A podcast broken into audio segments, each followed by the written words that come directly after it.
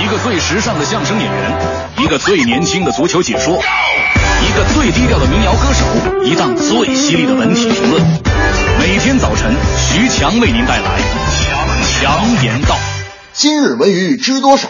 欢迎收听强言道。大家好，我是徐强。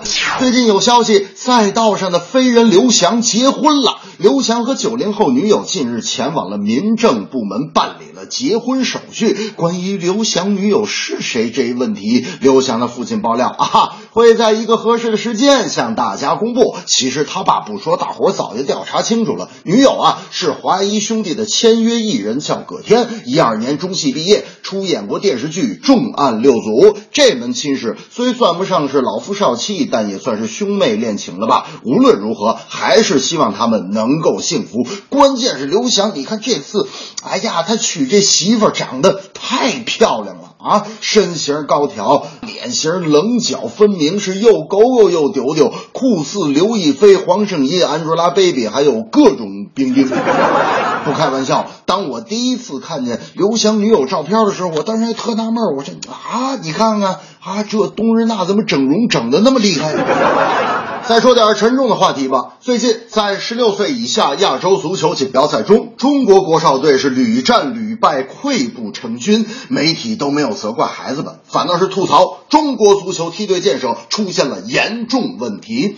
体育评论员刘建宏表示，体制对中国足球的束缚，绝对不是喊几句口号，绝对不是让孩子们在校园里象征性的碰一碰足球就可以摆脱。为何我们总是输到啥也没有了，输到人神共愤，我们才会彻底的改弦更张？想想有人之前提到的目标，十年后国家队要重回亚洲一流。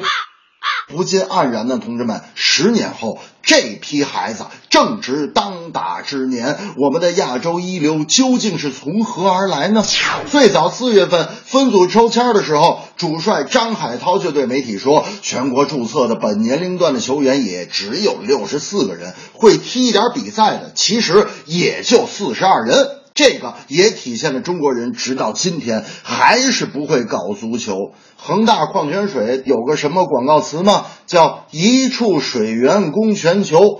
我看现在这个词儿可以改一改啊，不应该叫“一处水源供全球”，应该叫“就这些孩子还还还还踢啥球啊？”这正是新婚燕尔都祝贺，旧人是否心忐忑？至今足球搞不好。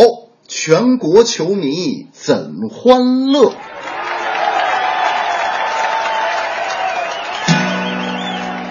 钱是我花的，球是你踢的，票是我买的，你挣的比我多。